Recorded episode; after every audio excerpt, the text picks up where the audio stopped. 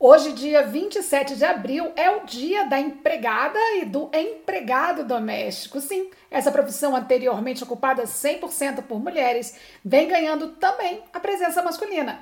E você, sabe qual é a diferença entre empregada ou empregado doméstico e o diarista?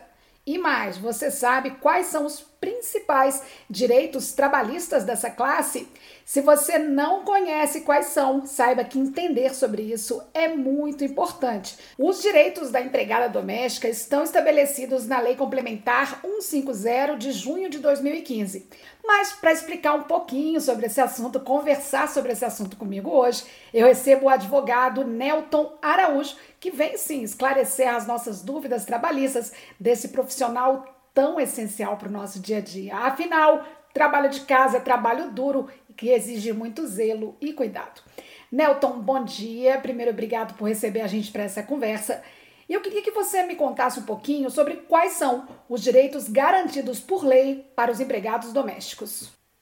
Doméstico ele tem os direitos assegurados na esfera constitucional, lá no parágrafo único do artigo 7 da Constituição.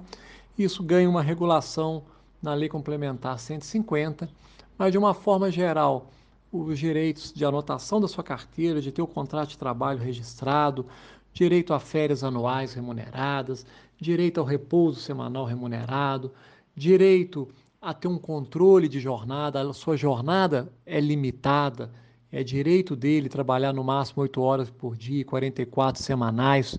Se isso for desrespeitado, ele tem que receber as horas extras prestadas, acrescidas de adicional, direito a intervalos dentro dessa jornada e entre uma jornada e outra, direito a ter o fundo de garantia, o FGTS recolhido, direito na hipótese de uma dispensa sem justa causa, a movimentar o FGTS, a multa respectiva de 40%, e também, se preenchidos os requisitos, a liberação do seguro-desemprego. Então, o doméstico tem um regulamento específico com relação ao seguro-desemprego, é possível. Então, o doméstico hoje ele tem uma série de direitos aí a serem respeitados, a serem cumpridos aí na relação empregatícia. Nelton, muita gente costuma confundir o empregado doméstico com o diarista, não é mesmo? Eu queria que você me explicasse qual é a distinção e quais são os direitos dessas duas categorias. Qual é a diferença entre ser um empregado doméstico e ser um diarista? É, essa questão do doméstico e o diarista às vezes gera uma certa confusão, né? A questão é que na Lei Complementar 150, a que eu comentei com você anteriormente, ela dá um indicativo. Ela fala o seguinte, que o empregado doméstico é aquele que tem uma continuidade, ele presta serviços de forma contínua, subordinada, onerosa, pessoal e de finalidade não lucrativa, no âmbito da família, né? É, só que essa mesma lei, no artigo 1 dela, onde ela fala isso, ela diz que seria por mais de dois dias por semana. Então, nesse parâmetro aí objetivo, quando havendo, em havendo essa discussão, a lei sinaliza que prestou com continuidade, subordinação, onerosidade por mais de dois dias na semana vai estar caracterizado o contrato de trabalho doméstico. Agora, é importante ressaltar que nada impede de caracterização da relação empregatícia doméstica com um dia. Não há impeditivo. Ela aqui, ao que se analisar aqui no caso concreto, os outros elementos, a continuidade, então a reiteração e a subordinação, a onerosidade, a pessoalidade. Nelton, para quem é empregado doméstico e está passando por alguma dificuldade em ter seus direitos garantidos, qual atitude ele deve tomar e como ele pode procurar ajuda? É, ele pode, na sua entidade sindical, é, que representa o interesse profissional dos domésticos, ele pode procurar um advogado de sua confiança, e ele pode até mesmo procurar a própria justiça do trabalho, caso ele tenha que demandar contra seu empregador. E para os empregadores, Nelton, quando quem estiver contratando precisar de algum tipo de ajuda, onde ele pode buscar esse tipo de auxílio? É, essa dúvida. O que, que eu tenho que fazer para ficar certinho com o meu empregado doméstico no momento da contratação? É cumprir a legislação. É não querer embaçar a relação empregatícia de doméstico como se fosse um diarista, né, que teria natureza eventual. É proceder à anotação da carteira de trabalho desse doméstico. É efetuar o pagamento conforme a lei determina, é, concessão dos direitos que são previstos em lei, limitação da jornada, férias, 13 terceiro, tudo que é de direito estabelecido aí.